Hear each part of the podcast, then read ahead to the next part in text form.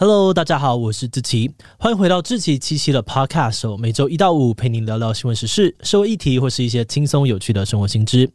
那今天这一集我们要来聊聊的主题是冥婚。你看过前阵子上映的国片关于我和鬼变成家人的那件事吗？这是一出男人与男鬼冥婚的喜剧哦。剧情描述一位恐同的男警察不小心在路上捡到红包，被迫跟一个死掉的 gay 冥婚。那虽然电影里面的剧情是比较夸张好笑啊，但其实在现实当中，冥婚一直都是台湾存在很久的习俗。就算到了我们这一辈哦，你应该还是有听长辈说过，诶，路上的红包千万不要乱捡。而且长期以来，我们也有不少的影视作品会拿冥婚当做题材。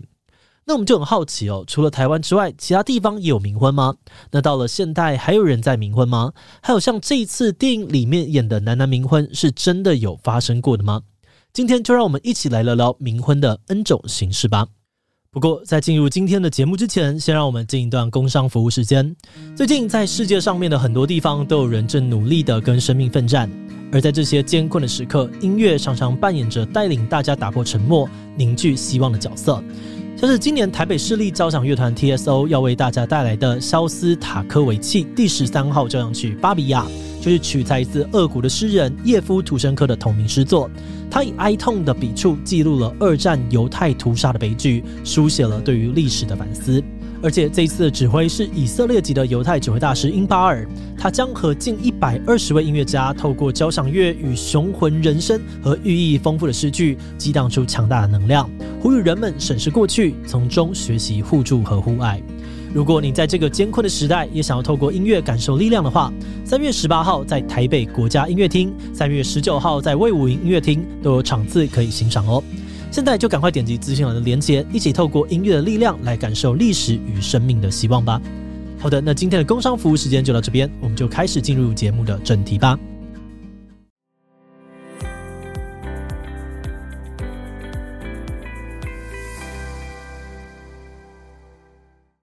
说到冥婚哦，大部分的人都会联想到活人跟死人结婚，但其实在中国古代，冥婚大多是死人跟死人之间结为连理。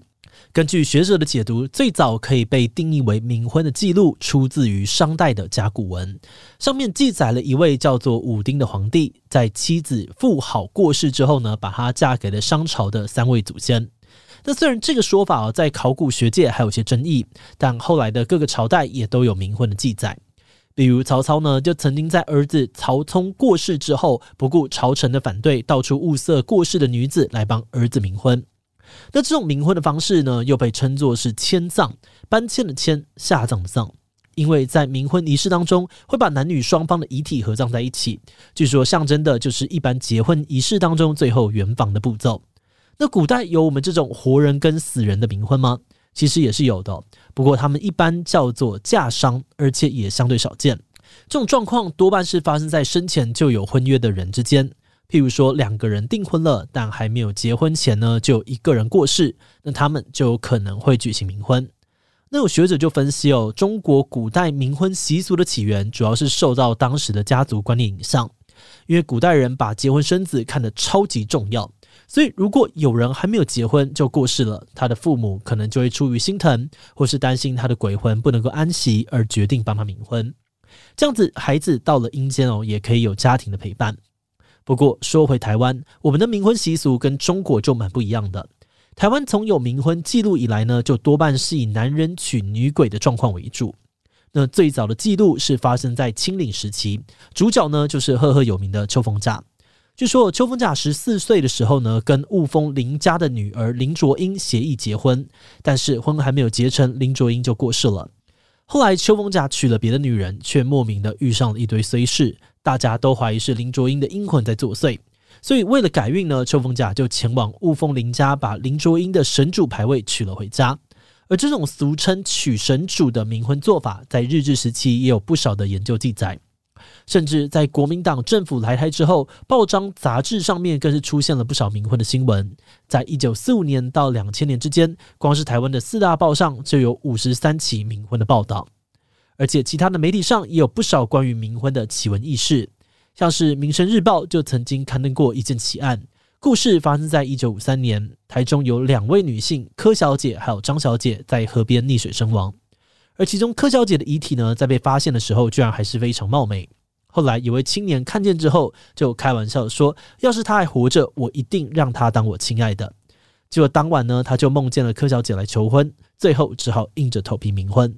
那像这样子的故事呢，在以前的台湾民间时有所闻。不过话说回来哦，到底为什么台湾的冥婚都是男人娶女鬼呢？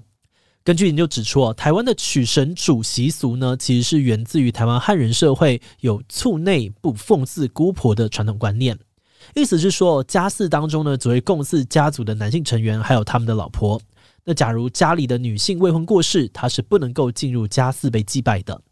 那在台湾的民间信仰当中，这些无人祭拜的女鬼就只能够成为孤魂野鬼，甚至可能化为厉鬼作乱。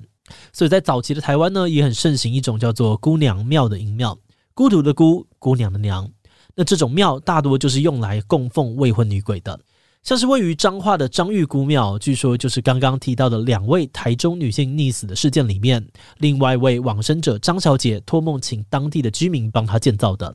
而这种姑娘庙呢，在中国反而很少见，跟娶神主一样，都算是在台湾本土的女鬼信仰下所产生的台湾特有现象。不过建庙毕竟不容易哦，要花很多的钱，所以家属通常还是会想尽办法把过世的女儿嫁出去。像你很常听到的丢红包，就等于是不挑对象，只要是男人捡到就行。而另外呢，也有一些家属会提供丰厚的嫁妆来吸引新郎上门。像是呢，在清代移垦的时候，很多刚到台湾的罗汉脚，因为又穷又单身嘛，他们就会愿意透过冥婚换取这一笔能够让他们在台湾安顿下来的钱。而除此之外呢，有很多男人是因为捡到红包，或是被托梦之后，害怕会被女鬼缠上。或是相信女鬼有帮夫运而决定冥婚，所以简单来说呢，在过去的台湾呢，人们举办冥婚考量点多半是源于未婚女鬼的祭祀需求，像是担心被女鬼威胁，或是希望受到女鬼保佑而选择冥婚。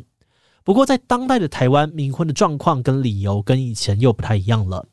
虽然说年轻一辈的台湾人对于冥婚的印象可能都是老一辈的故事，不过其实在近代的台湾社会，冥婚的现象还是一直存在的哦。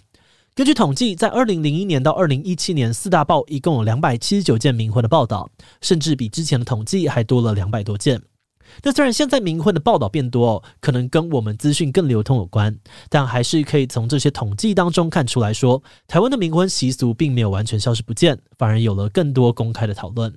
不过，随着时代的变迁，冥婚的模式也渐渐有了转变。以往那种陌生女鬼主动讨价的情况变得比较少了，在两百七十九件冥婚的报道当中，只有十五件是这种案例。现在更多的是本来就相识的男女，为了延续生前的情缘而选择冥婚，包含了有一方死亡，另外一方主动冥婚，或是在双方都死亡的状况之下，由家属帮忙冥婚等等。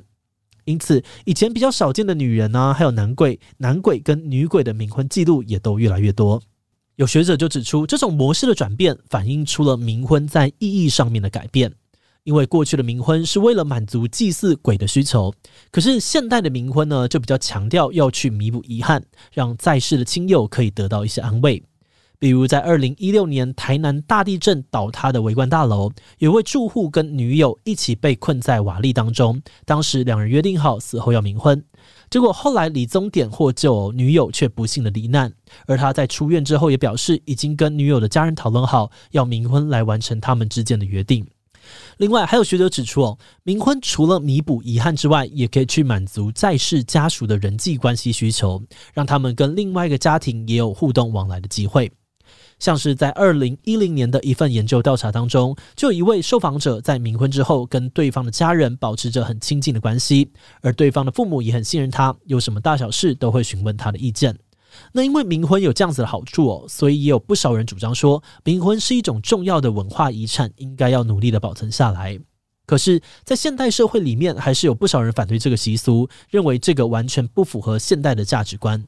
他们表示，在以前，女人呢，如果没有嫁为人妻，就不能够被祭祀。这就好像意味着女性的价值是建立在她有没有成功结婚，依附在男人身边。而冥婚这种习俗呢，就在强化这种传统的父权观念，让女性连死了都要想办法归属于一位丈夫。就算现代人的冥婚观念比较不同了，但只要我们还持续这种习俗，他们认为哦，还是会让人在不自觉的当中被传统的性别观念绑架。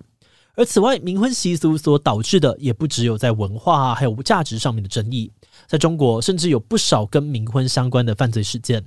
根据 BBC 还有一些中国的媒体报道，在中国乡下的地区，因为冥婚还是非常的盛行，所以有不少遗体买卖的状况。简单来说，就是中国在一胎化政策之下，性别比本来就很失衡，男生比女生多很多。再加上中国流行的冥婚方式是迁葬，意思呢是遗体要葬在一起。这就导致哦部分地区的女性遗体需求非常的高，不只是变成了一种商品被买卖，甚至还催生了盗墓啊、谋杀等等的刑事案件，真的是非常惊人。好的，那我们讲完了华人的冥婚习俗，我们也很好奇说，诶，其他的文化里面也有冥婚吗？答案是有的，而且你可能想不到，法国其实就有冥婚，而且他们还把这件事情看得比台湾还认真。因为现在包含台湾在内的大多数国家，冥婚跟普通结婚最大的不同就在于冥婚没有法律效力。可是法国的冥婚，或者说死后婚姻是可以获得法律认证的。不过法国的冥婚并不像华人的冥婚一样带有浓厚的宗教信仰色彩，他们的冥婚反而是基于更现实的考量。早在十九世纪呢，法国就曾经为了让阵亡的士兵的未婚妻可以合法的领到慰问金跟津贴而开放冥婚。至于近代的法国，则是在一九五九年呢，正式把死后婚姻纳入他们的民法典当中，规定在重大或者是特殊状况之下，可以由法国总统核准冥婚。不过，在法国冥婚的规定非常的严格，流程也很复杂。想要申请跟死者冥婚，你必须要提交死者双亲的签名同意书，也要证明在死者过世之前，跟你一样有强烈的结婚意愿，像是要有交换婚戒啊、结婚礼服或是蜜月旅行的订单当做证据。或是要搜集亲朋好友的证词等等。在收到这些资料之后呢，政府就会派检察官去查核这些证据，然后回报给总统，由总统来酌情判断要不要核准。那如果死者是重大灾害当中的罹难者，或是为国殉职的人，基本上会比较容易获得承认。比如说，二零一七年呢，有位法国警察朱哲雷在恐攻事件当中殉职，她的男友因此去申请了冥婚。最后也真的获得了总统的批准，让他们成为了一对合法冥婚的同性伴侣啊。不过这边要补充一下哦，其实一开始法国的冥婚呢，也只限定男女之间，但是在二零一三年法国同婚合法化之后，冥婚的部分也比较普通婚姻，同性的伴侣也可以申请冥婚，所以在这十年之间，法国也开始出现了一些同性冥婚的案例。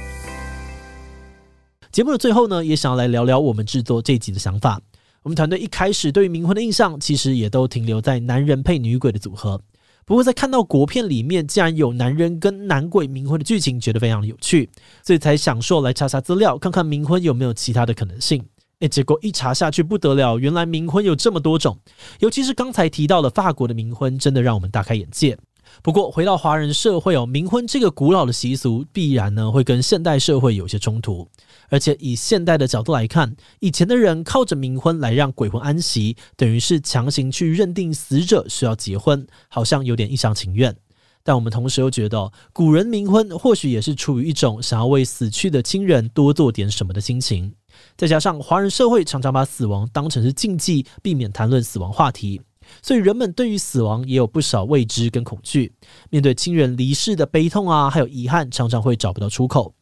这个时候，他们可能就会把这些情绪转化成无形的鬼。所以，冥婚表面上面看起来是要安抚鬼，但其实真正要安抚的可能是活着的人。等于是让人们在面对死亡的时候，能够有一个借口去处理好这些情绪，好好的跟亲人告别。所以，我们觉得，虽然冥婚有些争议跟问题，但它还是有一定的存在意义。那当然，这也不是说冥婚就是所有问题的解方。我们觉得，或许更重要的是鼓励人们去开口谈论死亡，让大家不再压抑，而是愿意把心里的感受说出口。那这可能是比任何的仪式都更重要的一件事吧。好的，那我们今天关于冥婚的介绍就先到这边。如果你喜欢我们的内容，可以按下追踪跟订阅。如果是对于这集冥婚，对我们的 Podcast 节目，或是我个人有任何的疑问跟回馈，也都非常的欢迎你在 Apple Podcast 上面留下五星留言哦。那今天的节目就这样告一段落，我们就下集再见喽，拜拜。